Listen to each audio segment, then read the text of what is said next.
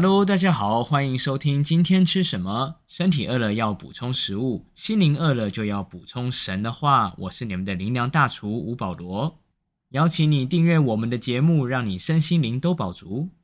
首先要跟大家说一声，好久不见了。最近这段时间工作实在忙碌，终于今天又有机会回来担任大家的灵粮主厨。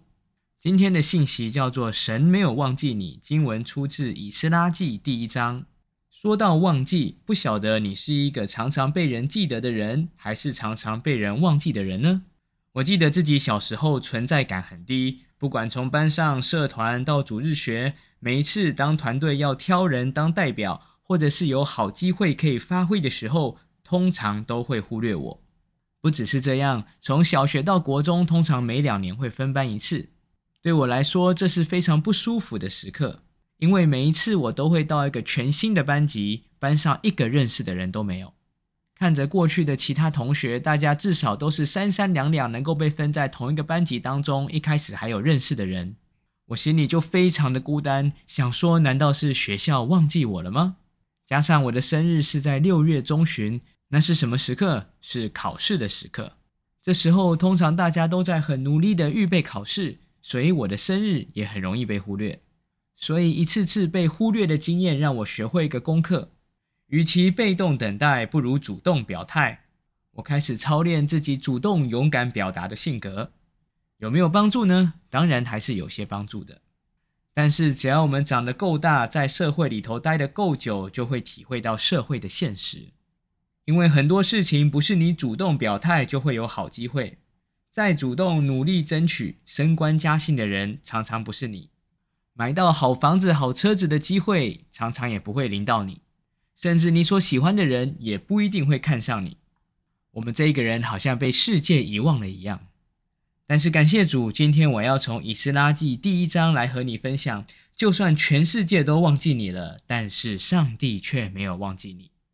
以斯拉记第一章第一节到四节这样说：波斯王塞鲁士元年。耶和华为要应验借耶利米口所说的话，就激动波斯王塞鲁士的心，使他下诏通告全国说：“波斯王塞鲁士如此说：耶和华天上的神已将天下万国赐给我，又嘱咐我在犹大的耶路撒冷为他建造殿宇。在你们中间凡做他子民的，可以上犹大的耶路撒冷，在耶路撒冷重建耶和华以色列神的殿。愿神与这人同在。”凡剩下的人，无论寄居何处，那地的人要用金银财宝牲畜帮助他，另外也要为耶路撒冷神的殿甘心献上礼物。波斯王塞鲁士，有些圣经把它翻译成古列王，他是历史上赫赫有名的居鲁士二世。而塞鲁士元年指的就是西元前五百三十八年，当时塞鲁士吞并了新巴比伦帝国，成为当时地表上最强大的国家，开创了一个盛世年代。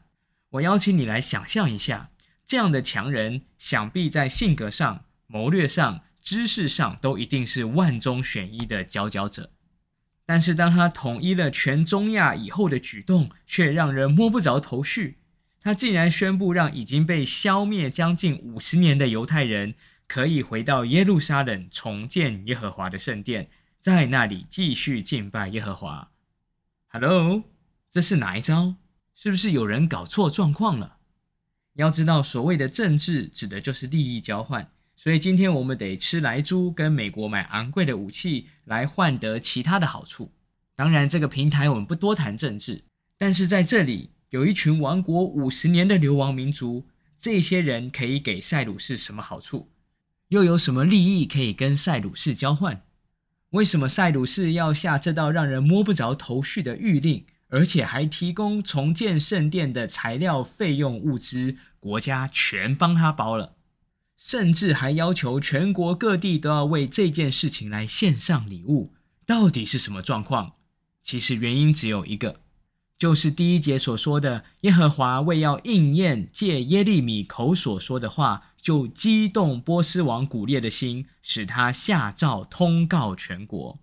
神没有忘记他自己所说的话，他没有忘记自己借先知耶利米口中所发的预言。在耶利米书二十九章十节说到：“耶和华如此说：为巴比伦所定的七十年满了以后，我要眷顾你们，向你们成就我的恩言，使你们人回此地。”要知道，塞鲁士元年，距耶利米当年说的这句话，已经过了将近六十年的时间了。甚至当初听过这些话的人，可能大多都已经死了。但是上帝是永恒的，而且他是不会忘记的。今天你也许觉得自己被老板忘记了，你觉得自己被主管忘记了，被父母忘记了，甚至被上天忘记了。好机会好像都没有你的份。事实上是，就算全世界都忘记你，神也不会忘记你。他不止没有忘记你，他还有能力为你来平反。塞鲁士大帝身为地表上最强大国家的国王，谁可以指挥他呢？神可以指挥他。因为塞鲁士只是一国之王，上帝却是万王之王，是万主之主。他要激动谁的心，就激动谁的心；他要指挥调度谁，就指挥调度谁。他是全能，也是蛮有能力的神。前一段时间听到一个见证，有一位女孩，她的父亲被人陷害，经商失败，负债了千万元。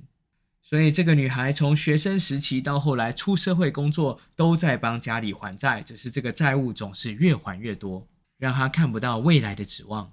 甚至到后来，自己的父亲病逝了，债权人到她上班的地方来闹事，多多的羞辱她，让这个女孩充满了压力和沮丧。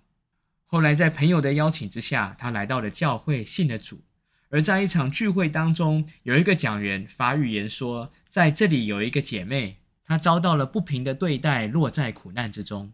然而，上帝没有忘记他，要为他来伸冤，主持公道。他知道，在讲人口中的那个人就是他自己，所以这事以后，债权人再次按铃控告他，两人对簿公堂。但是这次在上法院之前，他找到了对方，为自己的父亲当年给他造成的伤害表达亏欠。他也愿意原谅这个债权人三番四次来他上班地方闹事羞辱他。后来这场官司他赢了，但是更关键的是，对方竟然从此也放弃了追诉，不再主张要讨回这笔货款。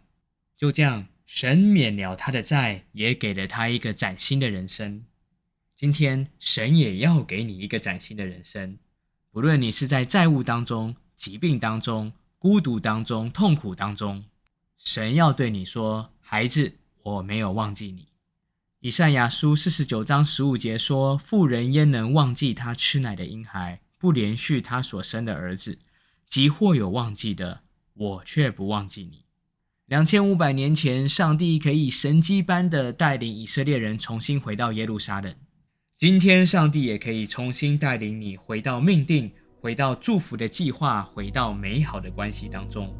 关键是你愿意信靠他，做他的子民吗？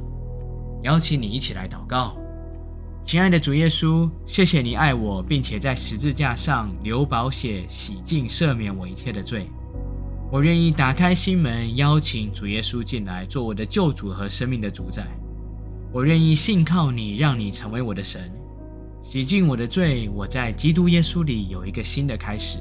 这样子祈求祷告，奉靠耶稣基督的圣名。阿门。当你愿意做这个祷告，救恩和命定就在你的生命中开始启动了。邀请你找着身边的基督徒或是教会，邀请他们帮助你更多认识神。我相信你在基督里会有一个崭新不一样的人生，也鼓励你把这信息分享出去给身边的人，让更多人得着祝福。今天吃什么？我们下次再见。